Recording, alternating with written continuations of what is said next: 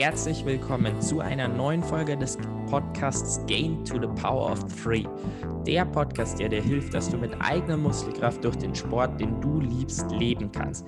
Gemeinsam mit Experten unterhalte ich mich über die drei wichtigen Themen für eine erfolgreiche Vermarktung im Profisport.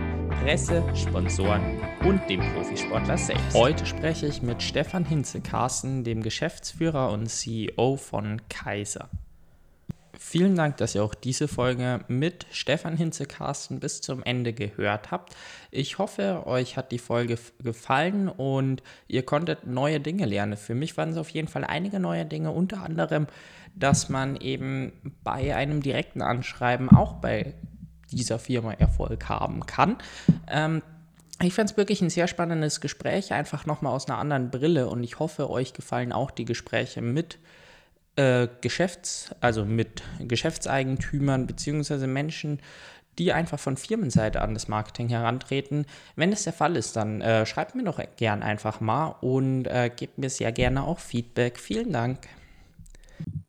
Heute im Podcast zu Gast habe ich Stefan Hinze-Karsten, nämlich der Geschäftsführer von Kaiser, einem Laufradhersteller aus Berlin oder oder Berlin war es? Berlin ist richtig. Ja, gut. Ja, ich, ich habe mir nur Deutschland aufgeschrieben, jetzt war es mir gerade, war ich mir nicht hundertprozentig sicher.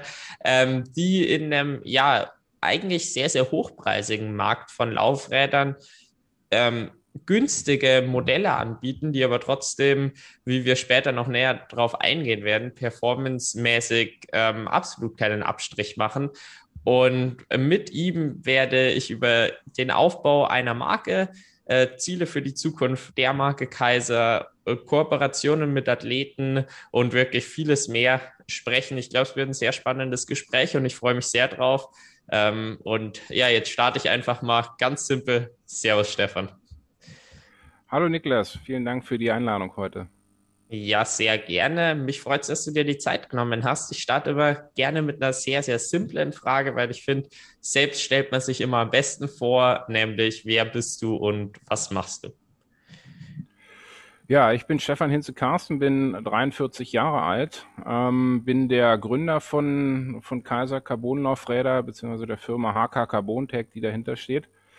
Ähm, ja, wir machen das Ganze seit vier Jahren mittlerweile ähm, haben klein, sehr klein angefangen und wachsen seit Anfang an eigentlich kontinuierlich. Nicht in Riesensprüngen, was uns auch wichtig ist, damit wir ähm, Schritt halten können mit dem Wachstum. Aber es geht voran und das ist das, was zählt. Und wir sind bisher sehr zufrieden mit der Entwicklung. Ja, das ist doch auf jeden Fall sehr cool. Ähm, bei mir ist so ein bisschen die Frage, äh, was begeistert dich äh, an dem Bau von Laufrädern? Also quasi, äh, wie, wie war dein Leben, so dass es sich dann dazu hingetrieben hat, äh, vor vier Jahren zu beginnen, Laufräder zu bauen? Ja, also ich habe früher ja selber sehr aktiv äh, Triathlon gemacht, auch äh, leistungssportmäßig. In den, in den 90ern war ich äh, sehr aktiv, war da auch in der Junioren- und später auch in der Männernationalmannschaft. Ähm, auch relativ erfolgreich. Ja, das ist die, die eine Schiene. Das heißt, ich habe die Verbundenheit zum, zum Sport und die Leidenschaft zu dem Sport. Ähm, ich habe aber auch damals schon mich viel mit dem, mit dem Material beschäftigt und hatte Freude dran, da zu optimieren, mir Gedanken zu machen, was, was, was kann man alles machen, um über das Material seine Performance zu verbessern da gab es natürlich in den 90ern noch nicht ganz so viele Möglichkeiten wie, wie heute, aber ähm, Freude hat es mir trotzdem gemacht. Ja. Und aus diesen beiden, beiden Schienen, also einmal der, der Leidenschaft für den Sport und der Leidenschaft fürs, fürs Material und dann dem Wunsch auch äh, was eigenes zu machen, bin ich dann irgendwann zu der Gründung von, von Kaiser gekommen, nachdem ich zuvor auch viele Jahre angestellt gearbeitet habe und da Erfahrungen im, im Bereich Logistik, Supply Chain Management äh, gesammelt habe. Also alles das, was für uns heute auch im, im Background wichtig ist. Ähm, ja, habe ich dann irgendwann den, den Schritt gemacht und seitdem echt eine Menge, eine Menge Spaß dabei, eine Menge äh, netter Leute kennengelernt, viele, viele tolle Kunden. Ja, es macht einfach Spaß seit den 90ern bis jetzt vor vier Jahren dann der Gründung ist einiges passiert. Du hast jetzt gesagt, eben im Angestelltenverhältnis war das bei dir größtenteils. Magst du so mal ein bisschen ja deinen Werdegang beschreiben? In welchen Branchen warst du tätig und ja, ja. Wie, wie schaut so dein Lebenslauf aus? Ja, also ich habe Ende der, der 90er eigentlich mit dem Leistungssport äh, aufgehört, war da so ein bisschen leer auch nach einer, nach einer schweren Phase mit, mit einem pfeifrischen Drüsenfieber und wollte dann auch irgendwie was, was anderes machen. Ja, und habe dann natürlich überlegt, ähm, was, was machst du? Machst du eine Ausbildung? Machst du ein, machst du ein Studium? Und da ich eben, also ich habe 1995 Abitur gemacht ja, und war dann äh, über den Sport eigentlich erstmal Fulltime im, im Sportbereich tätig, auch als, als Sportsoldat. Ich hatte aber eben noch keine Ausbildung. Und dann war ich Ende der, der 90er, war ich dann 22, 23 und dann stand ich eben vor der Frage, fängst du jetzt ein Studium an, wenn, wenn dir das nachher nicht liegt, dann bist du vielleicht 25, 26 und dann festzustellen, dass das vielleicht der falsche Weg war. Ähm, also dachte ich, machst du erstmal eine Ausbildung ähm, steigst ein bisschen direkter in, ins Berufsleben ein, guckst, welche Richtung äh, dir da liegt. Also habe ich erstmal eine Ausbildung als Industriekaufmann gemacht. Ähm, in einer Branche, die äh, so fern ab ist vom Sport, wie es nur geht, nämlich in der Zigarettenindustrie. ähm, ja. Da, da muss ich jetzt kurz zwischenfragen. Wie kam das vom Leistungssport in die Zigarettenindustrie? Ja, ich habe mir damals da ehrlich gesagt nicht nicht so wirklich äh, Gedanken über die Branche gemacht. Ja, da da ging es mir eigentlich erstmal nur um die um die Tätigkeit, ja, um das äh, um das kaufmännische im Hintergrund. Ich war wahrscheinlich ein bisschen ein bisschen blauäugig und zu zu jung in dem Moment, äh, da mir tiefer Gedanken zu machen, äh, in welcher Branche ich mich da eigentlich beschäftige. Das kam aber natürlich mit der Zeit. Ja. Ich war zwar trotzdem dann äh, ziemlich lange in der Firma, nämlich zehn Jahre, ähm, aber das ist über die Jahre gewachsen natürlich, die, die Abneigung gegen die Branche und die Erkenntnis, dass ich eigentlich irgendwas machen kann, mit dem ich mich auch eher, eher identifiziere. Ja, aber genau, also ich war zehn Jahre in der Firma, habe aber nach meiner Ausbildung parallel am, am Abend dann auch noch ein äh, Studium angefangen, äh, das ich dann nach fünf, sechs Jahren auch abgeschlossen habe als Diplomkaufmann. Und ja, eigentlich mit dem, mit dem Abschluss des Studiums habe ich dann noch angefangen, sozusagen meine Fühler in andere Branchen auszustecken und bin dann 2010, 2011 endlich raus aus der Zigarettenindustrie und äh, dann ähm, in, in eine Firma, die ja, so Glasfasertechnik hergestellt hat, produziert hat, also auch ein Industriebetrieb ähm, und war da dann als Supply Chain Manager für eine, eine Produktlinie tätig. Bevor ich dann äh, in eigentlich eine wieder ziemlich komplett andere Branche gewechselt bin, und zwar die der technischen Textilien. Ähm, das war eine Firma, die, das, das, sind Fließstoffe, aber nicht die Fließstoffe, die man jetzt vielleicht von, von Fließjacken etc. kennt, sondern eben technische Fließe, die in verschiedensten äh, Produkten eingesetzt werden, ja, unter anderem im Medizinbereich, ähm, im Baubereich, ja, so als Dachunterspannbahn zum Beispiel und in vielen, vielen anderen Anwendungen. Ähm, und genau, da war ich dann, glaube ich, auch so drei, drei, dreieinhalb Jahre, bevor ich dann in die Medizintechnik gewechselt bin, ja, zur Firma Olympus. Die kennt man vielleicht nur aus, aus, aus dem Kamerabereich, aber die sind tatsächlich auch ziemlich aktiv in der Medizinsparte. Das ist sogar eher, eher größer als der, als der ganze Kamerabereich.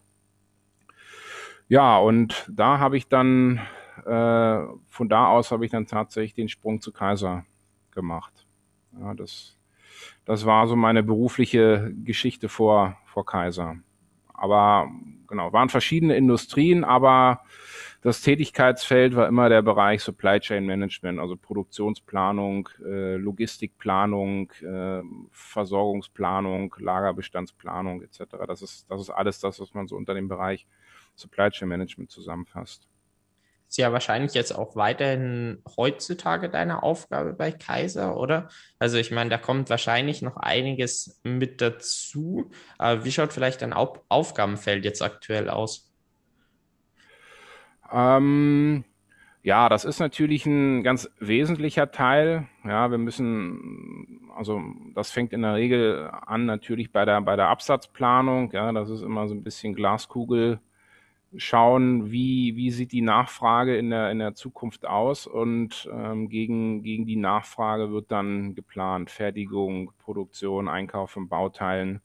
Ähm, wie viel halten wir von welchem Felgentyp, äh, Laufradtyp am Lager? Das ist ziemlich, äh, ziemlich identisch mit dem, was ich auch vorher in meinen, in meinen Positionen so gemacht habe. Äh, das, was mit Kaiser dazugekommen ist, ich bin ja auch Geschäftsführer der, der GmbH, sind natürlich ganz, ganz viele andere Aufgaben, ja, angefangen von, von Marketing, Ideen über äh, administrative Prozesse, ähm, Diskussion mit dem Steuerberater, alle, alles, eigentlich alles, was dazugehört, um ein, um ein Unternehmen zu führen, ja, weil wir sind, wir sind auch noch nicht so groß, dass ich jetzt für jeden Bereich von Einkauf über Buchhaltung ähm, bis äh, Logistik, Lagerhaltung überall äh, entsprechend Personal im Einsatz habe, sondern wir sind aktuell je nach, je nach Saison schwanken so zwischen vier, vier und sechs Leute, die hier arbeiten. Und da habe ich natürlich als Geschäftsführer immer noch die, die, Haupt, äh, die Hauptaufgabe in allem, allem verwaltenden und, und marketingtechnischen Bereichen. Die Leute, die, die hier arbeiten, sind eben hauptsächlich dann im Fertigungsbereich oder auch ein bisschen so eine, eine Assistenz bei mir im Einsatz. Aber die, die Hauptaufgaben liegen in der Regel immer noch bei mir. Ja, und das ist mir auch wichtig. Also ich übernehme auch noch einen Großteil der ganzen Qualitätsprüfung einfach um, um sicherzustellen, dass das wirklich äh, sauber funktioniert. So, jetzt bevor wir tiefer noch in die Materie bzw. in die Firma von Kaiser einsteigen, magst du einfach mal mit einer kurzen Vorstellung darüber beginnen? Ich meine, jetzt Laufradsegment ist schon relativ klar geworden, aber was macht denn Kaiser aus? Also der oder was Kaiser ausmacht, ähm, ist letztlich auch der Grund, warum ich gegründet habe, nämlich der Punkt, dass ich der Meinung war, dass es äh, zwar sicherlich am Markt nicht zu wenig Laufradhersteller gibt, aber doch äh, zu wenig Hersteller, die Laufräder in einem äh, vernünftigen Preis-Leistungssegment anbieten. Ja, und das ist auch immer immer unsere Maxime bei allen Neuentwicklungen, die wir starten, bei allen Entscheidungen, die wir treffen, dass wir ein Produkt mit dem besten Preis-Leistungs-Verhältnis anbieten wollen. Ja, das heißt jetzt nicht, dass wir ein Billiganbieter sind ja, und Laufradsätze für, für 600 Euro äh, anbieten, wie es teilweise bei Amazon und Co. auch schon zu bekommen ist, dann irgendwie direkt äh, aus, dem, aus dem asiatischen Raum ähm, so weit geht das nicht, ja, weil wir achten natürlich schon auf die Qualität und auf die Performance und machen da auch keine, keine Abstriche in der Entwicklung. Insofern ist das schon nochmal ein anderes Preisniveau als das, was man so bei Amazon und Co. findet. Aber wir sind natürlich immer noch deutlich, deutlich günstiger als ähm, die etablierten Marken, die man am, am Markt findet und die dann so in Preisregionen ab 1800 Euro aufwärts pro Laufradsatz zu finden sind. Ja, also das ist das, das Wesentliche, was uns ausmacht. Ja, dann achten wir auch auf einen, einen super Service. Ja, das heißt, die Kunden können bei uns anrufen, können uns E-Mails schreiben, können uns äh, alle Fragen stellen, ja, auch wenn sie vermeintlich vielleicht noch so ähm, dumm klingen manchmal. Ähm, wir sind für, sind für alles offen und betreuen da vollumfänglich. Ja. Und das ist tatsächlich auch das, was wir jetzt über die Jahre immer wieder äh, zurückgespiegelt bekommen von unseren Kunden, ähm, dass das auch sehr geschätzt wird. Ja. Wir kriegen immer wieder zu hören, dass sie woanders anfragen und dann teilweise drei Wochen warten, ehe sie überhaupt eine Antwort kriegen. Ähm, und das ist uns sehr wichtig, dass wir da einmal schnell sind, aber auch äh, umfänglich und auf Augenhöhe äh, Fragen beantworten können. Ja. Zudem wahrscheinlich ja auch viele von den Fragen sich irgendwie wiederholen und dann äh, man Antworten mehrmals nutzen kann, oder? Ähm, ja, viele Fragen kann man irgendwo nachher kanalisieren auf ein Thema, aber wir machen das bewusst nicht, dass wir da mit, mit Antwortbots oder sowas arbeiten, sondern es ist tatsächlich so, dass wir jede Frage individuell beantworten. In der Regel mache ich das sogar äh, persönlich. Ähm, und ich tippe tatsächlich jede Antwort dann auch selber. Ja, ich greife dann nicht in ein Textbaustein-Portfolio äh, zurück und und füge das einfach Copy-Paste ein, sondern ähm, ich beantworte das individuell und das ist auch notwendig, finde ich persönlich, weil die Gegenseite merkt das sofort, wenn das irgendwelche Textbausteine sind, ja, weil in der Regel immer immer individuelle Komponenten dabei sind und die versuche ich natürlich auch zu berücksichtigen, um einfach eben auf Augenhöhe und persönlich mit dem Kunden sprechen zu können. Mhm. Ja, ist auf jeden Fall was, was man durchführen kann und dann in einem skalierbaren Rahmen ist es dann natürlich nicht mehr, dass es selber beantwortet wird von einem ja. Geschäftsführer, aber es ist ja grundsätzlich trotzdem möglich und definitiv ja. eine Qualität, wenn ich auf meine Frage dann innerhalb von kurzer Zeit eine Antwort bekomme. Ähm, Gerade bei so einer Leidenschaft, wo man irgendwie im Notfall noch kurz vorm Wettkampf noch irgendeine Frage hat, äh, umso wichtiger. Also äh, das ist auf jeden Fall eine sehr gute Qualität. Was sind denn andere Qualitäten, die jetzt eure Firma neben dem sehr guten äh, Preis-Leistungs-Verhältnis und dem guten Service noch ausmachen? Genau, das ist natürlich auch die Performance der Laufräder, ja, da ich selber aus dem, aus dem Sport komme eben und weiß, worauf es ankommt, weiß ich natürlich auch, worauf wir in der Produktentwicklung achten, ja, und das ist fürs Fahrgefühl natürlich einmal die Steifigkeit, ja, wenn ein Laufrad zu weich ist, dann, dann merkt man das als Fahrer natürlich relativ schnell oder umgekehrt, ein, ein, gut steifes Laufrad fühlt sich einfach viel besser an beim Fahren als eben ein, ein nicht ausreichend steifes Laufrad.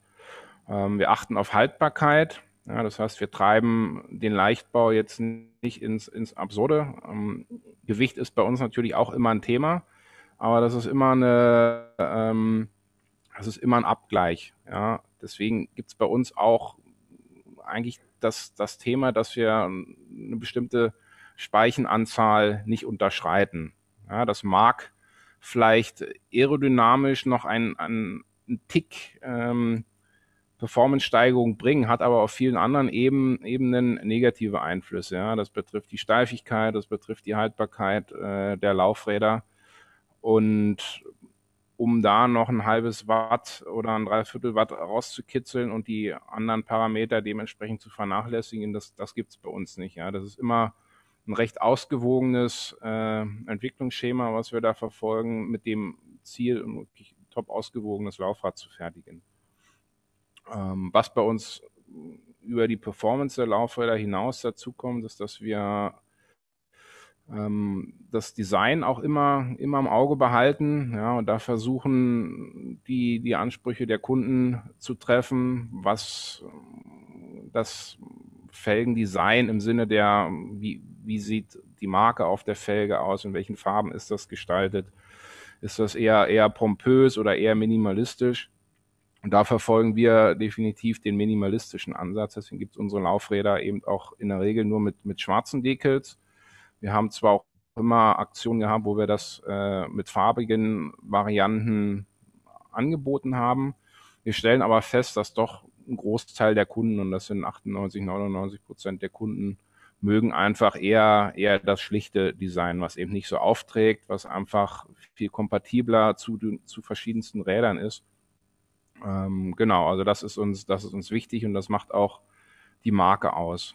Ja, dass wir eben minimalistisch und stylisch, stylische Laufräder bauen.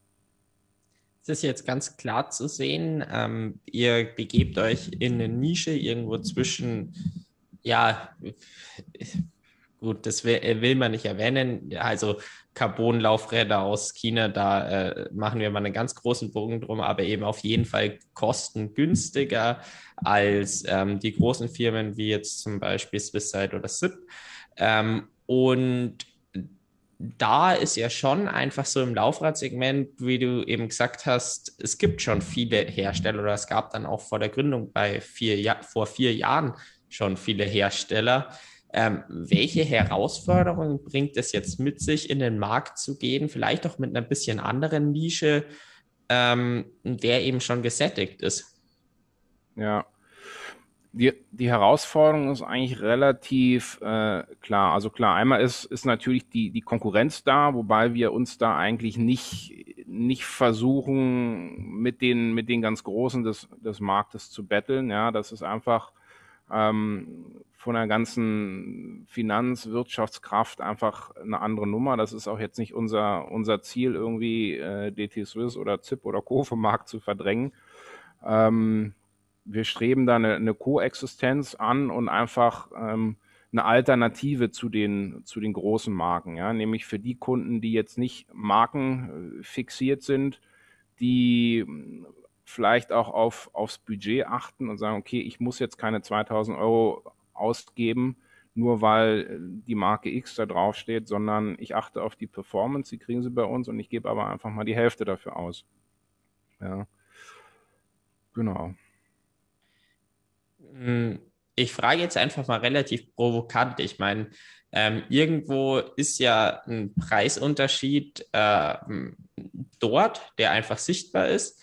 Ähm, wie du jetzt eben beschreibst, an der Performance liegt es laut jetzt eigenen Aussagen auf jeden Fall nicht. Aber wo siehst du denn die Unterschiede? Ähm, Marke ist was ganz Wichtiges, was du eben genannt hast, mhm. ähm, zwischen wirklich hochpreisigen ähm, also Laufradmodellen oder Laufradfirmen und jetzt äh, euch? Ja. Also wenn du auf die Performance guckst, das habe ich ja schon ein paar Mal angesprochen, gibt es da keinen Unterschied. Ja, der Unterschied ist eigentlich das, äh, das drumherum und das ist nachher auch das, was natürlich ein Laufrad äh, teurer oder günstiger macht. Ähm, die großen Firmen haben natürlich einmal viel größere Verwaltungsapparate, investieren viel mehr ins Marketing, um eben ihre Marke am Leben zu erhalten oder das, die Reputation ihrer Marke zu vergrößern. Das kostet natürlich äh, ziemlich viel Geld und das fahren wir auf einer recht, recht kleinen Flamme. Ja. Ähm, deswegen ist die Marke Kaiser natürlich auch immer noch relativ äh, ähm, wenig bekannt. Ja, wir arbeiten da natürlich dran, aber natürlich mit anderen Mitteln als die, als die großen Firmen. Ja. Wir setzen eben eher auf, auf Mund-zu-Mund-Propaganda, ja, für unsere bestehenden Kunden empfehlen uns weiter. Wir machen hier und da auch ein bisschen Werbung, aber natürlich immer in einem Rahmen, der es uns ermöglicht, die Preise auch auf dem Level zu halten, wo sie, wo sie jetzt sind. Die andere Komponente ist die, dass wir bisher natürlich auch nur im Direktvertrieb anbieten. Ja. Ähm, eigentlich relativ, relativ logisch. In dem Moment, wo wir den Handel mit einbeziehen, möchte der Händler natürlich auch äh, eine Marge haben. Ja, dadurch wird das Produkt automatisch schon mal teurer, weil ansonsten hat entweder der Hersteller oder der, der Händler keine Freude dran, das Laufrad zu, äh, zu verkaufen, wenn er das nachher ohne, ohne nennenswerte Marge machen muss. Ähm, genau, das sind so die, die zwei wesentlichen Parameter, die, die eben das Preisgefüge ausmachen. Also die, die bestimmen, warum können wir günstiger anbieten als, als die Großen. Mhm. Ja. Ähm, ein Thema ist ja, oder ich frage mal so, was sind denn die Ziele für die nächsten Jahre bei, äh, mit der Marke? Unsere Ziele sind natürlich Wachstum in einem überschaubaren Rahmen, ähm, getrieben eben durch eine Erhöhung der, der Bekanntheit der Marke Kaiser. Ja. Einmal im Triathlon-Bereich, wo wir schon etwas weiter sind als jetzt im Radsportbereich, aber wir rücken jetzt in den nächsten Jahren auch den Radsportbereich mehr und mehr in den Fokus, weil der natürlich für uns als Absatzmarkt einfach nochmal viel, viel größer ist und viel mehr Potenzial bietet jetzt als der Triathlon-Bereich. Ähm, das heißt nicht, dass wir den Triathlon-Bereich äh, vernachlässigen oder uns daraus zurückziehen werden, aber der Radsportbereich wird eben ähm, das, das zweite Standbein, um eben noch mehr, noch mehr Wachstum in der, in der Firma zu generieren und, und weiter zu wachsen. Ähm, ja, so das langfristige Ziel, so Ziel Richtung äh, fünf Jahre, ist so mh, eine Laufradmenge von zwei bis 3.000 Laufräder im Jahr zu bauen. Ähm, da wir hinkommen. Das ist immer noch, das ist immer noch klein im Vergleich zu vielen, vielen anderen Herstellern. Aber es ist eben auch nicht unser Ziel, ein, ein riesengroßer Laufradanbieter zu werden. Einfach auch vor dem Hintergrund, dass wir nach wie vor einen, einen guten Service bieten wollen und ein vollumfängliches Leistungspaket. Und das wird halt immer schwerer, je größer, je größer die Firma wird. Ja. Mhm. Okay, ja gut, das ist, erklärt tatsächlich eine andere Frage äh, von mir so ein bisschen. Ich habe mir da jetzt eben Gedanken gemacht, wo ja ein Thema eben das Marketing und viele Dinge sind, die einfach teurer werden, wenn die Marke wächst. Ähm, und trotzdem ist ja irgendwo das Ziel von einer Firma immer dieses Wachstum.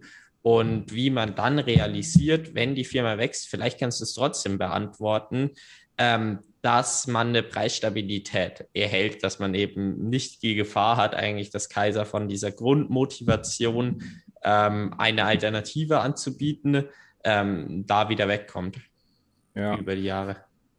Also grundsätzlich ähm, sind wir noch in einem Bereich, wo, wo Wachstum eher, eher förderlich für die, für die Kostenkonstellation ist. Ja? Das heißt, wir haben ein recht große Fixkostenbasis aktuell, die wir mit einem ähm, etwas größeren Wachstum einfach besser, besser decken können. Das geht natürlich auch nicht äh, immer so weiter. Ja, irgendwann steigen die Kosten auch, weil weil der Personalstamm größer werden muss, weil äh, Büroräume, Fabrikräume größer werden muss. Das heißt, da gibt es natürlich immer Sprünge auch in den in den Fixkosten. Das wird sich zeigen, wie sich das entwickelt. Aktuell wäre für uns ein, ein weiteres Wachstum günstiger, einfach um, um die, die Kostenkonstellation in ein besseres Verhältnis zu setzen. Ähm, genau, wie das in der, in der Zukunft weitergeht, müssen wir schauen. Das hängt dann tatsächlich ab, wie, wie das Wachstum vorangeht. Aber grundsätzlich gehe ich davon aus, dass wir äh, uns in dem Kostenbereich weiter bewegen können, in dem wir uns jetzt bewegen. Vielleicht auch vor dem Hintergrund, weil wir wirtschaftlich ein bisschen anders denken als vielleicht die großen Unternehmen. Ja. Einmal, weil wir eben kein, kein investorengetriebenes Unternehmen sind. Ja, alles, was in der Firma drinsteckt, äh, stammt bisher von mir persönlich. Ähm, und ich selber habe auch nicht den Anspruch, ähm, mit dieser Firma reich zu werden. Ich möchte natürlich meinen Lebensunterhalt davon äh, bestreiten können. Aber ähm, ich wege das jetzt nicht ab gegen andere Investitionsmöglichkeiten, wie es, wie es Investoren machen und berechne da auf den letzten Cent die Rendite dieses Investments, sondern das ist für mich eine Leidenschaft. Ja, und ähm, ich möchte von der Leidenschaft natürlich leben können. Aber ähm, ansonsten ist es mir viel wichtiger, dass ich das machen kann, ähm, was ich mag. Ich freue mich dran, wenn, wenn Kunden mit unseren Produkten zufrieden sind und damit ihre Ziele erreichen. Ich freue mich über das, das Feedback von Kunden und das gibt mir viel mehr als ähm, die, die nächsten 1000 Euro auf dem Konto. Ja. Mhm.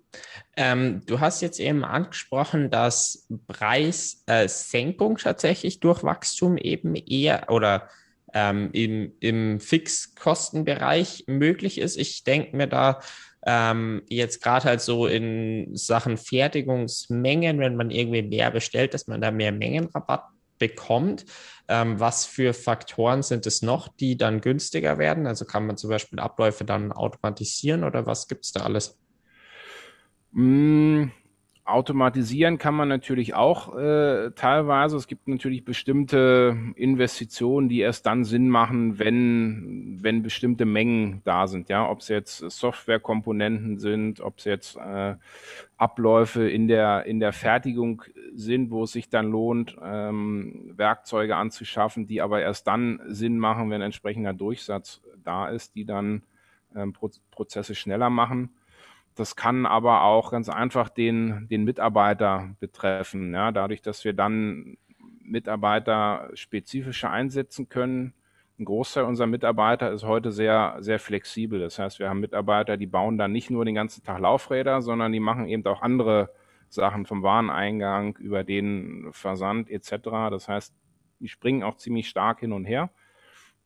Ähm, mit einem größeren Wachstum kann man Mitarbeiter natürlich auch spezifischer einsetzen und äh, sie werden dann einfach effektiver natürlich, wenn sie, wenn sie spezialisiertere Aufgabengebiete haben. Ob das unbedingt am Ende abwechslungsreicher ist für den Mitarbeiter, ist vielleicht nochmal eine, noch eine andere Frage. Aber das sind so alles kleine Hebel, die, die mit größerem Wachstum einfach ein besseres, besseres Kosten, bessere Kostenbasis schaffen.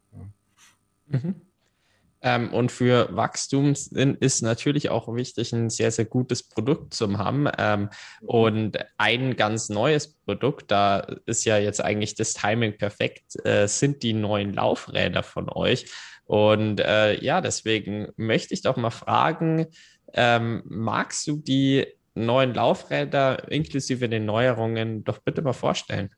Ja, Genau, wir sind jetzt eigentlich gerade so in den, in den letzten Zügen der, der Fertigstellung der neuen Serie. Die neue Serie wird RC-Serie heißen. Und die ersetzt komplett unser, unser, unser bisheriges Produktportfolio. Ja, was wird sich da, was wird sich da ändern? Also, die Felgen werden breiter werden ja, sowohl äh, in, in der Gesamtbreite als auch im Wesentlichen äh, bei der Innenmaulweite. Unsere Laufräder haben aktuell eine Innenmaulweite von 16,5 Millimeter. Die Laufräder in der, in der Zukunft, also die Laufräder der RC-Serie, haben eine Innenmaulweite von 19 Millimeter. Wer sich in dem Bereich ein bisschen, ein bisschen auskennt und sich damit viel beschäftigt hat, weiß, dass ähm, das so der, der Trend ist im Moment, die, die Innenmaulweite zu verbreitern, einfach um äh, einen besseren Sitz für, für breitere Reifen auch zu schaffen. Ja, wo man früher äh, 18, 19 Millimeter Reifen gefahren ist, ist man dann irgendwann bei 23 Millimeter gelandet. Mittlerweile sind es 25 oder sogar 28 Millimeter Reifen, die, die gefahren werden, weil man über die Zeit einfach erkannt hat, dass breitere Reifen eine Menge Vorteile bieten. Ja, einmal natürlich vom Komfort, aber auch vom Rollwiderstand her. Um das aber auch vollumfänglich nutzen zu können, gibt es eben auch bestimmte Anforderungen an die Felgen. Und da ist ein ganz wesentlicher Punkt eben die Innenmaulweite. Ja, mit, einer, mit einer breiteren Innenmaulweite sitzen die Reifen einfach besser. Und da ist 19 Millimeter aus unserer Sicht eine, äh, eine perfekte Weite für 25 oder 28 Millimeter Reifen.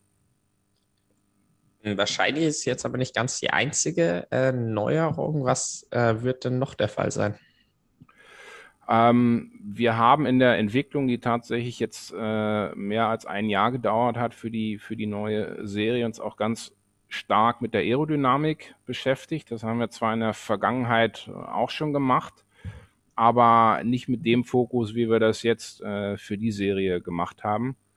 Ähm, das heißt, wir haben da also einmal auch in, de, in den Anfängen ähm, uns externe Hilfe geholt, damit Aerodynamik-Experten äh, zusammengearbeitet, das dann nach unserem Schema, wie wir das auch in der Vergangenheit gemacht haben, auf der, auf der Straße validiert mit vielen Tests, Vergleichstests, ähm, bis wir dann zu der Felgenform gekommen sind, die nach unserer Ansicht nach die beste Performance bietet. Und wir haben die jetzt letztlich auch erstmalig final in einem Windkanal nochmal überprüft, auch dann im, im Vergleich zur Konkurrenz und konnten dann feststellen, dass das, was wir da investiert haben an Zeit und teilweise eben auch an, an Geld sich, sich rentiert hat und wir wirklich super, super Ergebnisse im Windkanal äh, gehabt haben für die, für die Laufräder der neuen Serie. Ja, das heißt, das, was in der, in der Vergangenheit von Kunden, gerade von Kunden, die leistungsmäßig auf höherem Niveau unterwegs sind, nachgefragt wurde, waren eben, war eben das Thema Aerodynamik. Ja, was habt ihr in, in Sachen Aerodynamik gemacht? Wart ihr im Windkanal? Die Frage kam halt häufig. Und um auch diesen Kunden gerecht zu werden, haben wir dieses, dieses Thema einfach mehr in den Fokus gerückt, auch inklusive der Windkanaltests, die wir in der Vergangenheit äh, aus, aus bestimmten Gründen mal abgelehnt haben, haben wir das jetzt tatsächlich auch durch, durchgezogen. Ja. Für was uns, ich mir bei Lau hm, Nee, mach, mach weiter, wenn du noch was zu sagen ja. hast, sehr gerne.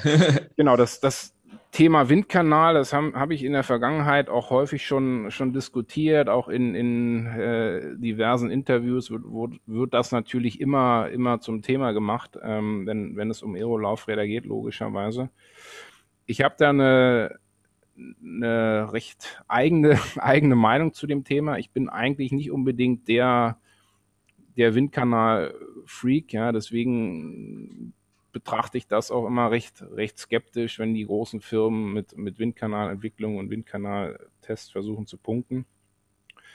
Ähm, die Einstellung habe ich auch nach wie vor, weil ich denke, Laufrad muss einfach auf der Straße funktionieren und es bringt äh, nicht, nicht viel, wenn das im, im Windkanal die besten Ergebnisse zeigt, zudem man auch sieht, dass Windkanalergebnisse auch recht sensibel sind. Ja, das hängt davon ab, welcher, welcher Reifen dort eingesetzt wird, welche Reifenbreite. Das kann teilweise die Ergebnisse schon, schon ziemlich verschieben.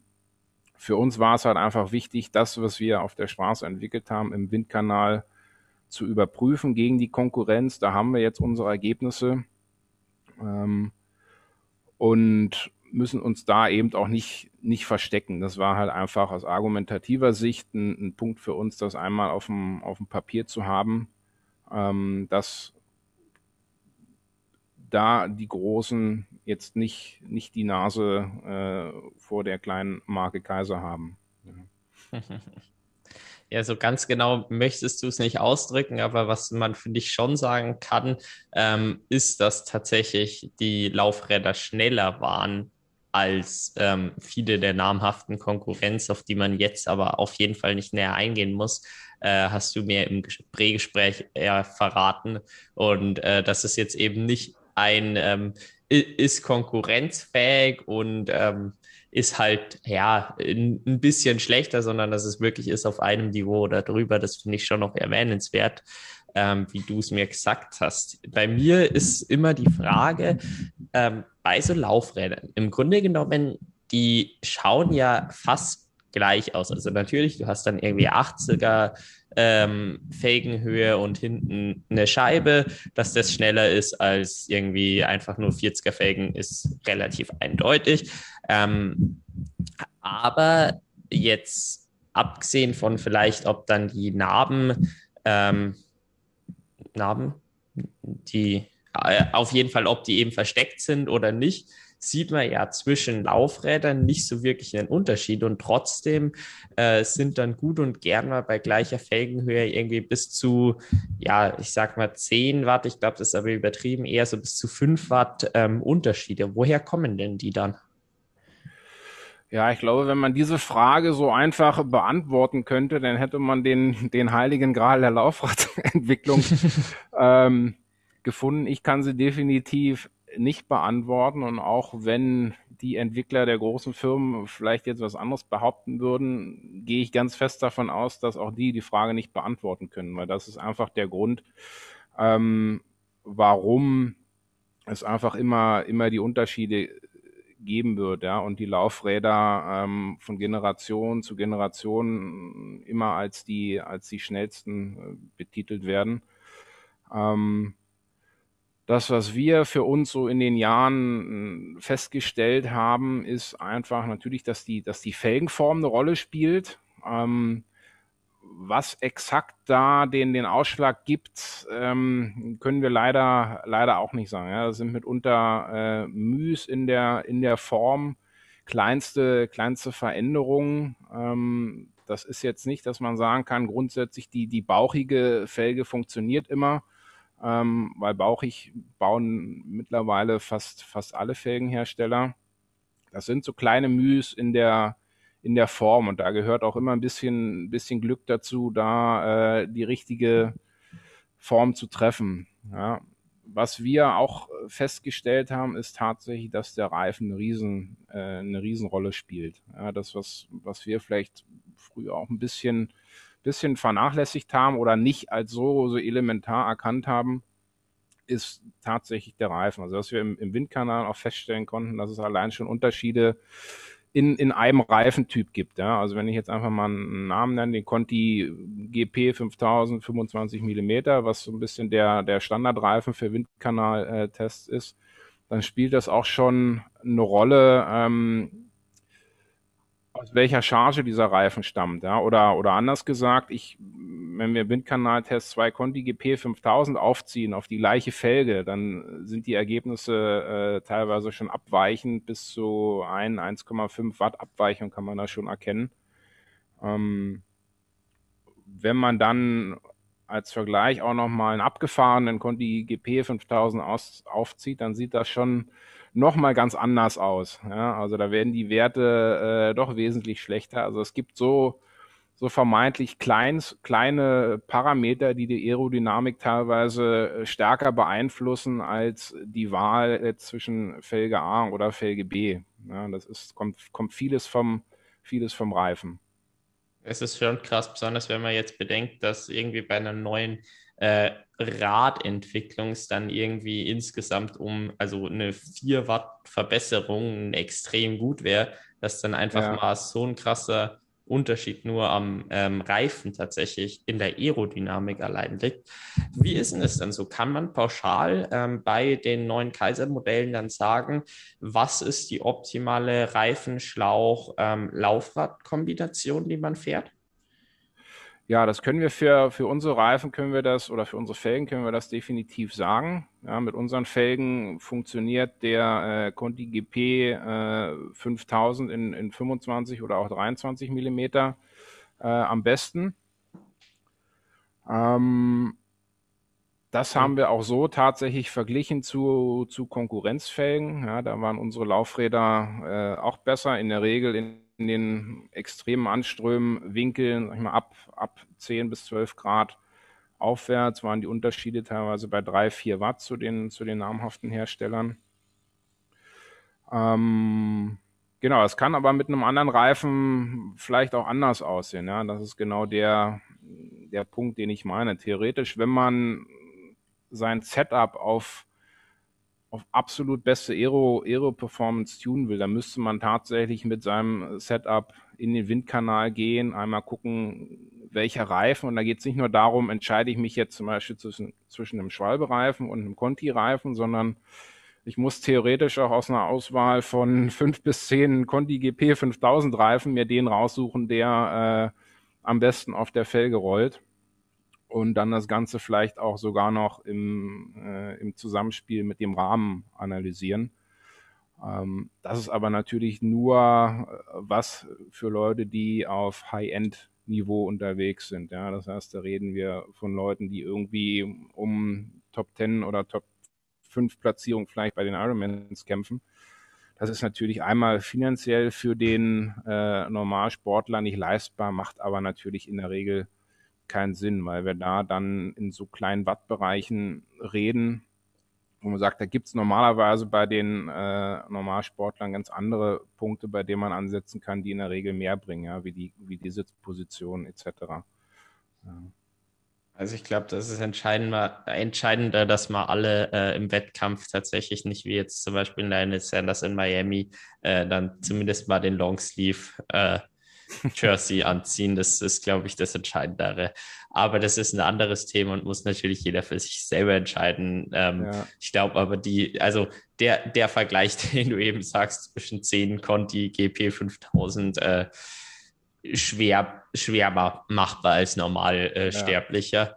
Ähm, du hast jetzt noch nicht so die Ausführung gesagt. Was findest du da am geschicktesten? Ich glaube, man kann ja Tubeless auch bei euch aufziehen. Also es gibt ja, ja. jetzt so fürs Rennen eigentlich die Wahl zwischen dem, ich weiß jetzt gar nicht genau, wie heißt dieser Schwalbe, ähm, der relativ neu rausgekommen ist an ähm, Schlauch, der super dünn und äh, aerodynamisch und äh, Rollwiderstand sowie tubeless oder eben tubeless. Ähm, was würdest du da fürs Rennen empfehlen oder vielleicht auch was ganz anderes? Ja, die Frage kriege ich natürlich oft gestellt, ja, gerade so der Vergleich tubeless oder nicht tubeless. Ähm, tubeless hat definitiv Vorteile, gerade was den, was den Rollwiderstand anbetrifft. Also aus der Sicht würde ich immer, immer zu tubeless raten.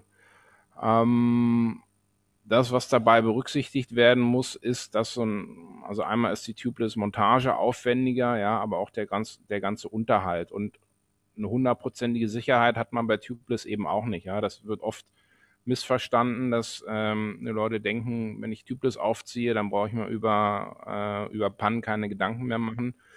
So ganz so ist es leider auch nicht. Also Tubeless schafft es natürlich, kleinere äh, Durchstiche abzuschließen. Ja, insofern hat man hat man eine Grundsicherheit, die über dem einer einer Mantel-Schlauch-Kombination liegt.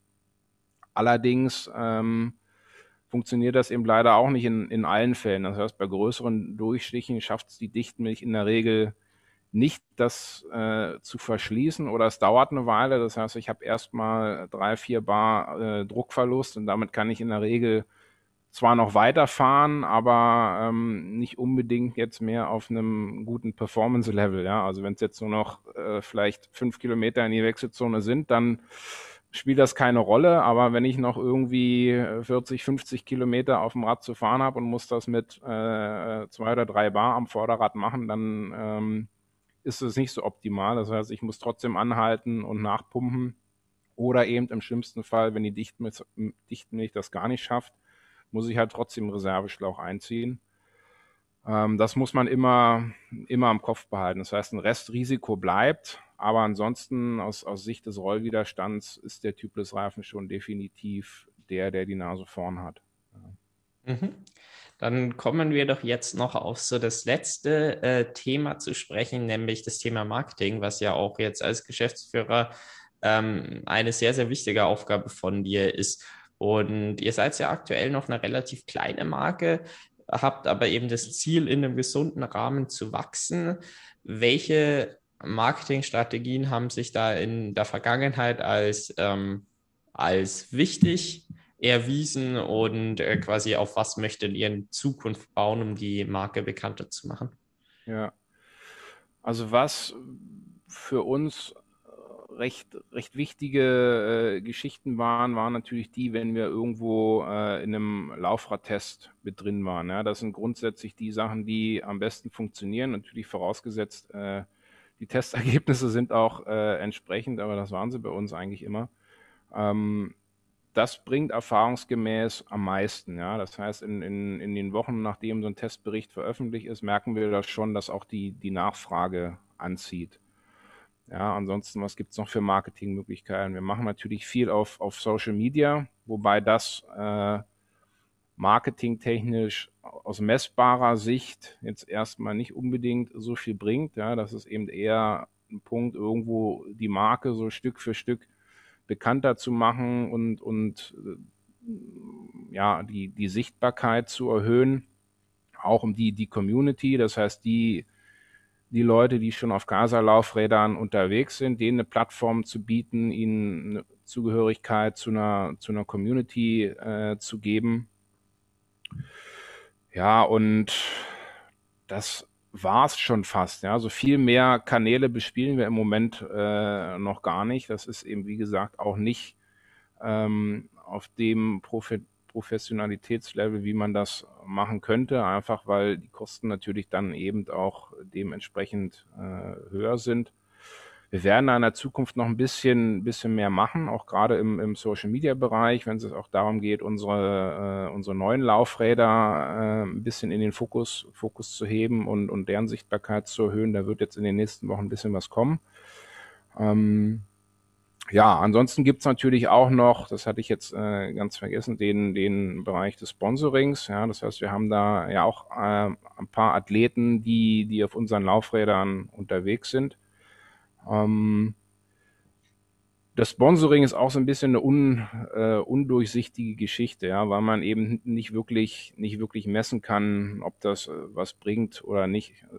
Es sei denn, die Kunden merken tatsächlich direkt an, dass sie aufgrund ähm, dessen, dass sie die Laufräder bei Athlet X oder Y gesehen haben, sich dann für den für den Kauf entschieden haben. Aber das gab es tatsächlich äh, so in unserer Geschichte eigentlich eigentlich noch nicht. Das ich heißt, das ist halt auch das Entscheidende, oder? Weil ich meine, ich gehe jetzt auch nicht hin, keine Ahnung, von mir aus bei äh, Sebi Kienle, bei einem Scott. Ähm, ich kaufe mir das Scott wirklich nur, weil ich es bei Sebi Kienle gesehen habe, sondern ich sehe auf seinem Kanal oder sehe es bei Rennen, dass es performt und dann informiere ich mich näher. Und dann, wenn ich mir das kaufe, sage ich ja natürlich nicht mehr, hey, ich habe es mir gekauft, weil, äh, weil Sebi Kienle. Also das sind, ja. würde ich sagen, davon vom Sponsoring dann wiederum auch nur noch 5%. Ja. Genau, das, das kommt natürlich dazu, dass viele das auch, auch gar nicht äh, erwähnen, ja, da vielleicht mitunter gar nicht mehr, gar nicht mehr nachvollziehen können, warum sie oder wie sie letztlich auf die Marke gekommen sind. Ja, wahrscheinlich ist es ja auch in der Regel so, wie, um das Beispiel nochmal aufzugreifen, was du gerade gesagt hast. Ähm, wenn du dir jetzt ein Fahrrad kaufen möchtest, du siehst das irgendwann mal beim, beim Sebi Kienle, dann fängst du an, dich zu informieren, aber das ist in der Regel aufgrund des, der, der Preise, die, die dafür zu zahlen sind, natürlich auch nichts, was du irgendwo mal spontan äh, machst und am Wochenende was siehst und dann kaufst du am Sonntagabend mal schnell das Fahrrad, sondern du beschäftigst dich da in der Regel eine ganze Weile mit. Und genau das Gleiche passiert auch bei unseren Laufrädern. Ähm, wir haben auch Kunden, die uns dann erzählt haben, ja, dass sie uns erstmalig vor zwei Jahren auf einer Messe gesehen haben und sich dann äh, mit dem Thema beschäftigt haben und dann nach zwei Jahren treffen sie irgendwann die Entscheidung, jetzt brauche ich neue Laufräder und jetzt kaufe ich die von Kaiser. Ähm, das sind eben in dem in dem Bereich, wo wir uns bewegen, das sind eben keine Pfennigartikel, sondern schon für die allermeisten Kunden natürlich auch eine, eine große Ausgabe. Ähm, das ist nichts, was man spontan entscheidet, sondern man beschäftigt sich da länger mit und mitunter ist der initiale Trigger, der irgendwann mal zu der Marke geführt hat, gar nicht mehr so greifbar für die, für die meisten. Deswegen ist eben das, was ich, was ich anfänglich sagte, das Thema Sponsoring schwer schwer zu bewerten, ja, ob das am Ende wirklich, wirklich was bringt oder, oder eigentlich nur eine Leidenschaft ist. Ähm, ja, genau. Das heißt, wie schaut dann bei euch, wenn wir jetzt schon beim Thema sind, so ein bisschen die Strategie hinter dem Sponsoring aus? Also ihr habt ja schon eben einige Athleten. Sind es dann wirklich ja bestehende ähm, Beziehungen, die es zu den Athleten gab. Und dann ist es irgendwie so eine Mischung aus, ja, ich vermute schon, dass es fürs Marketing etwas bringt, aber ich möchte auch einfach den Athleten unterstützen. Also wie, wie ist ja, das? Ist ein, das ist ein Mix, das ist ein Mix aus beidem, ja. Also jetzt den, den persönlichen Kontakt hatte ich, wenn ich jetzt richtig überlege, eigentlich zu keinem der Athleten, auch im Vorfeld. Das waren also alles tatsächlich äh, Bewerbungen, die, die bei uns eingegangen sind. Ähm, ja, letztlich ist das äh, oft eine, eine Bauchentscheidung, ja, weil wir haben jetzt natürlich nicht die, die Athleten wie in Sebi Kienle oder ein Jan Frodeno, die, die unsere Laufräder fahren. Das ist, äh, sag ich mal, eine andere, eine andere Preisklasse wahrscheinlich. Ähm, ja, und das ist vielleicht auch das, wo, wo ein Sponsoring dann vielleicht auch, auch messbar wird. Deswegen, dass bei den Athleten, die, die wir jetzt haben, das sind so die Leute aus der, aus der zweiten Reihe, das heißt, die so bei Ironman, Ironman 70 drei Veranstaltungen irgendwo so zwischen Platz 5 oder Platz 20 mal, mal reinkommen in dem Bereich. Ähm, genau, das ist eben ein Stück weit klar, hilft es uns zu zeigen, dass es auch wirklich gute Athleten gibt, die auf unseren Laufrädern unterwegs sind. Aber es ist eben auch immer ein Stück weit der Gedanke, gut, ich möchte den, den Athleten unterstützen und ihm eben mit einem, mit einem Materialsponsoring dabei helfen, seine Ziele zu erreichen. Was ich wirklich recht spannend fand, ähm, du warst tatsächlich der Erste, der gesagt hat, die Sponsoring es kamen nicht durch einen persönlichen Draht äh, zustande. Ich habe es jetzt gerade bei kleineren Firmen eigentlich immer mitbekommen, dass es irgendwie wirklich persönlichen Draht kam. Ähm, aber bei euch war es ja schon so, ähm, dass ihr überzeugt wurde durch ähm, das ganz Klassische, was irgendwie so das Erste ist, was man irgendwie im Bereich Sponsoring mal macht, irgendwelche Firmen anschreiben. Ähm, wie, also quasi, was hat euch dann von den jeweiligen Athleten überzeugt? Mhm. Ähm, ja, das ist tatsächlich eine gute Frage. Wir kriegen natürlich auch ganz, ganz viele Anfragen. Also das sind, ich würde mal sagen, im Schnitt so zwischen drei, vier, fünf Anfragen, die in der Woche dann in der Regel per E-Mail bei uns ein, bei uns eingehen. Ähm, und da ist tatsächlich, ist da ist tatsächlich alles dabei, ja, so vom äh, schon ziemlich erfolgreichen Sportler in der Regel so noch aus dem aus dem Amateurbereich bis hin zum Altersklassenathleten, der ähm, vielleicht eine Ironman-Bestzeit von 12 oder 13 Stunden hat. Und das, was, was für mich persönlich, weil die Entscheidung treffe in der Regel immer ich, vielleicht auch nochmal in Absprache mit äh, zwei, drei anderen Leuten aus dem Team, einfach um nochmal eine andere Meinung zu kriegen. Aber oft ist das eine, eine Entscheidung aus dem Bauch heraus. Klar, also die, die Leistungsparameter berücksichtigen wir natürlich auch, aber ähm, die Sympathiekomponente ist natürlich auch immer, immer eine ganz wichtige, ja, und das, das Gefühl, was ich dabei habe, ja, also ähm, Sponsoring in dem Bereich, wo wir aktiv sind, ist eben ganz viel auch, auch persönliche Sachen. Ja? Das heißt, in der Regel, die, die Leute, die wir sponsoren, sind jetzt leistungsmäßig nicht so erfolgreich, dass sie alleine über ihre, über ihre Leistungen die Produkte verkaufen können. Ja, das sind eben tatsächlich nur die Leute wie Frodeno, Kienle oder vielleicht ein Patrick Lange. Ähm, alles, was danach kommt, da muss halt viel auch über die, die Sympathiekomponente kommen, ja, oder den, den Einfluss, den die jeweiligen Leute so in ihrem Umfeld haben. Ja, sind sie vielleicht noch als Trainer aktiv oder sind sie, wenn sie bei Wettkämpfen sind, sind sie offen im Umgang mit den, mit den anderen Sportlern, mit den Altersklassensportlern, erzählen sie gerne über, über ihr Material oder haben sie einfach eine, eine offene Art. Das sind dann die Punkte, wo, wo ich sage, gut, die, über die Leistung können sie nicht verkaufen, aber sie haben eben auf der anderen Seite äh, viele, viele positive Eigenschaften, die am Ende auch helfen können, die Marke nach vorne zu bringen und äh, mal, auch Sympathiepunkte für die Marke einzubringen. Mhm. Ja, ich glaube, das sind halt dann ja schon diverse verschiedene Punkte ähm, wichtig inzwischen immer mehr, was ja auch entscheidend ist, was ich jetzt auch schon häufig gehört habe, ist auch so das Thema Social Media und eben Aktivität jetzt neben dem Sport, was du genannt hast. Ähm, wie wichtig ist sowas für euch? Social Media ist natürlich grundsätzlich schon, schon wichtig, alleine um, um eine Sichtbarkeit zu schaffen. Ähm, genau, da ist aber tatsächlich auch wichtig, wie der, der Sportler da auftritt. Ja. Ähm, es reicht natürlich nicht jetzt einfach nur irgendwo Beiträge, die, die wir zu machen, zu liken oder vielleicht irgendwie alle halbe Jahre mal äh, ein Wettkampffoto einzustellen, wo auch die Laufräder äh, zu sehen sind, sondern das muss einfach ein, ein regelmäßiges Posting sein, wo eben die, die Laufräder auch mal explizit erwähnt werden und das nicht, nicht immer nur als Bild abgebildet wird. Also das ist das, was erfahrungsgemäß äh, was bringt und was, glaube ich, auch häufig, häufig vernachlässigt wird, ja, auch im, in den Gedanken der, der Sportler, wie, wie ein Sponsoring funktioniert. Ich kenne das, kenne das natürlich selber noch aus meiner aktiven Zeit ähm, wie ich versucht habe, Sponsoren zu gewinnen. Und ich hatte auch immer das, die Gedanken im Kopf, gut, ich, ich klebe mir die, die Marke irgendwie aus Wettkampftrikot und damit habe ich schon viel, schon viel gemacht. Aber in der Tat bringt das, glaube ich, so gut wie gar nichts. Ja, das, da guckt heutzutage kaum noch jeder, jemand hin. Viele haben äh, irgendwelche Werbung auf ihren Shirts, ob sie jetzt gesponsert werden oder nicht, oder das vielleicht einfach nur ein Vereinssponsor ist, wie auch immer.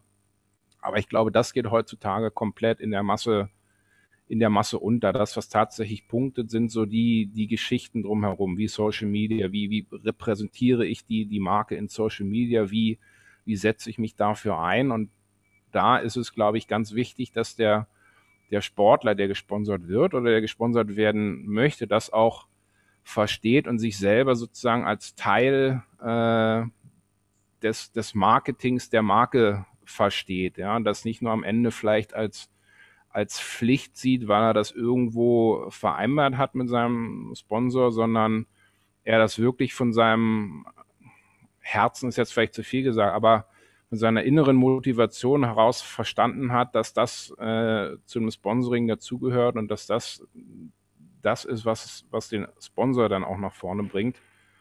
Ja um das Ganze jetzt nochmal irgendwie auf einen Punkt zu bringen, was ähm, würdest du dir von einem gesponserten Athleten jetzt an, an Dingen, die er unternimmt, fürs Marketing der Firma, was würdest du dir da wünschen?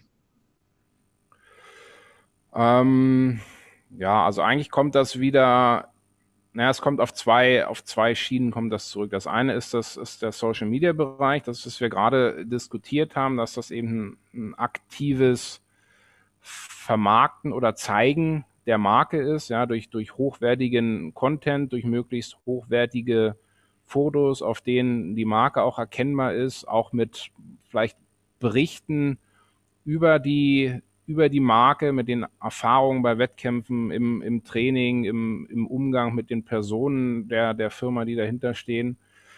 Das ist, das ist der eine Bereich. Der andere Bereich ist so, dass das persönliche Live-Umfeld, ja, also wie, wie verhalte ich mich zum Beispiel, wenn ich in der, in der Gruppe trainiere, erzähle ich da ein bisschen was über die, in unserem Fall über die Laufräder. Ähm, wenn ich vielleicht eine eigene Trainingsgruppe habe, äh, empfehle ich den Leuten die Laufräder, solch, solche Themen. Ja. Also einfach, ich spreche über die Marke, ich erzähle über meine, über meine Erfahrung und versuche eben Leute auch davon zu überzeugen. Mhm. Ja, das ist, glaube ich, auch eben ein Level von den Athleten, wo man dann ein bisschen unterscheiden muss, wo halt bei einem Frodeno dann halt wahrscheinlich das viel wichtiger ist, einfach dieses Gesicht für seine Marke zu haben und ja. da vielleicht Werbeclips von der Marke eben aus damit zu machen, hey, wir haben ja. den, schaut her. Wenn der ja. das hat, dann ist es mindestens gut genug für euch, so nach dem Motto.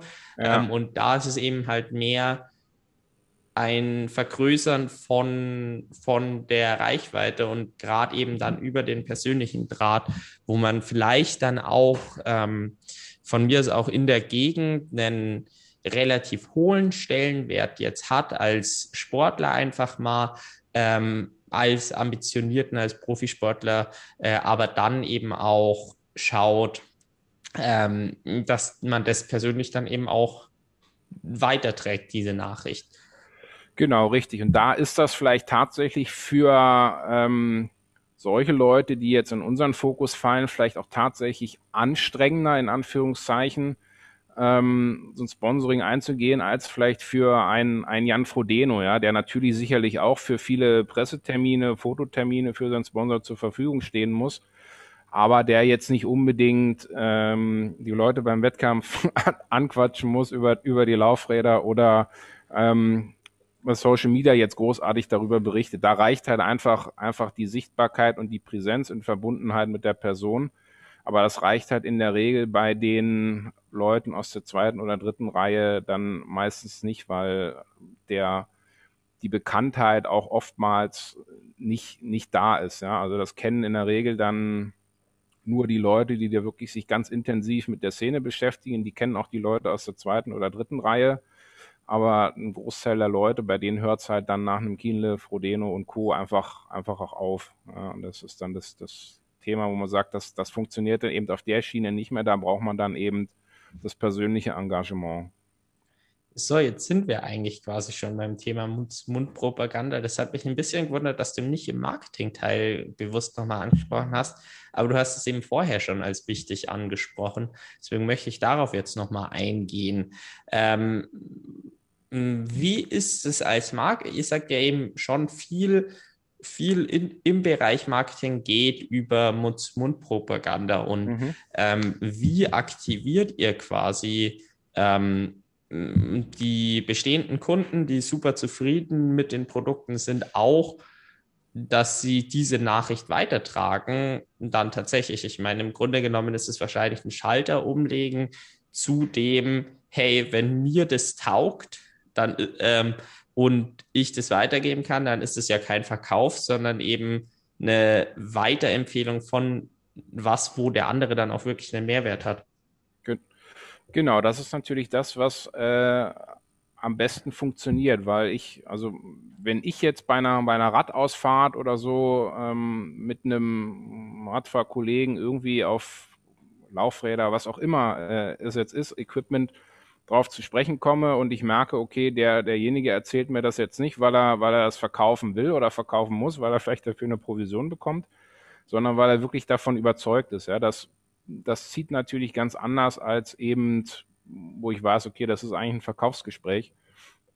Ähm, aber wir aktivieren das bei unseren Kunden tatsächlich äh, eigentlich nicht direkt. Ja, das ist das, was wir natürlich hoffen dass äh, unsere Kunden, die mit den Produkten zufrieden sind, darüber berichten. Und das passiert auch immer wieder. Wir ähm, fragen eigentlich jeden Kunden, der bei uns kauft, auch, auch ab, wie er auf die Marke Kaiser gestoßen sind und das, was tatsächlich eigentlich mit der häufigste Grund ist es der, dass die Leute oder die dann neuen Kunden eben über äh, Trainingspartner etc. auf die Marke aufmerksam geworden sind und darüber dann äh, angefangen haben, nochmal zu recherchieren, auf die Webseite gekommen sind. Ähm, genau, aber wir aktivieren das eigentlich nicht, äh, nicht direkt. Ja, ich glaube, das würde auch nicht funktionieren. Es ist in der Regel natürlich so, wenn die Leute zufrieden sind, erzählen sie drüber. Ähm, das würde wahrscheinlich jetzt auch nicht so viel bringen, wenn wir das bewusst äh, nochmal auf den Punkt bringen würden und die Kunden daran erinnern, dass sie das machen sollten. Da hoffen wir einfach, dass das, dass das von alleine funktioniert.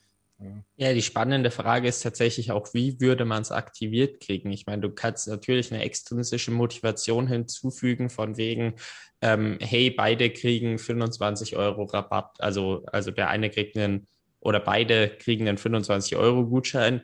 Aber dann ist es ja eben wieder mehr in Richtung diesem Verkaufsgespräch. Äh, es profitiert der, der, der erzählt primär, deswegen erzählt genau. er. Ähm, und da ist irgendwo die Herausforderung. Genau, das ist, ähm, das ist nämlich genau der Punkt. Ich meine, ich kenne das aus meinem privaten Umfeld, was auch immer das ist, ob du jetzt irgendwo bei einem Telefonanbieter dein privates Telefon äh, gebucht hast und kriegst dann irgendwann ein paar Wochen später die E-Mail, ja, jetzt Freunde werben äh, für 50 Euro Gutschein etc. Das ist aus meiner Sicht immer, ähm, immer ein bisschen kritisch, weil das natürlich die, die Gefahr birgt, dass du deine Freunde äh, versuchst von irgendwas zu, zu überzeugen, nur weil du davon äh, finanziell profitierst. Das muss natürlich nicht, nicht so sein, aber ich denke, wenn, wenn das Produkt an sich überzeugt, dann, dann brauche ich auch keinen, keinen finanziellen Anreiz, um davon äh, zu erzählen. Ja, dann, dann funktioniert das von alleine. Alles andere birgt immer das Risiko, dass das am Ende doch ein Verkaufsgespräch wird und ich an meinen persönlichen Profit denke und nicht daran, dass ich meinem Freund einfach ein, ein gutes Produkt empfehlen möchte. Ja gut, dann möchte ich doch jetzt zu einem Ende kommen. Ich finde, das Gespräch war wirklich spannend und eben es hat mich einige Antworten tatsächlich überrascht, gerade weil es jetzt einfach nochmal eine bisschen andere Brille ähm, war, die du aufhast, sage ich mal, im Vergleich zu jetzt anderen Firmen, wie zum Beispiel beim Sponsoring, dass darüber tatsächlich dann viel oder eigentlich alle äh, in erster Linie über Anfragen kamen und nicht über persönliche Drähte, was, ja. Drähte, was ich eigentlich voll und ganz erwartet hat. Also so kann man sich täuschen und ähm, lernt man eben auch durch Gespräche mit verschiedenen Leuten dann verschiedene Einblicke. Und äh, ich möchte mich herzlich bedanken, dass du für uns ähm, dir die Zeit genommen hast und deine Einblicke mit uns geteilt hast. Ja, aber ich, ich bedanke mich bei dir für das äh, nette Gespräch.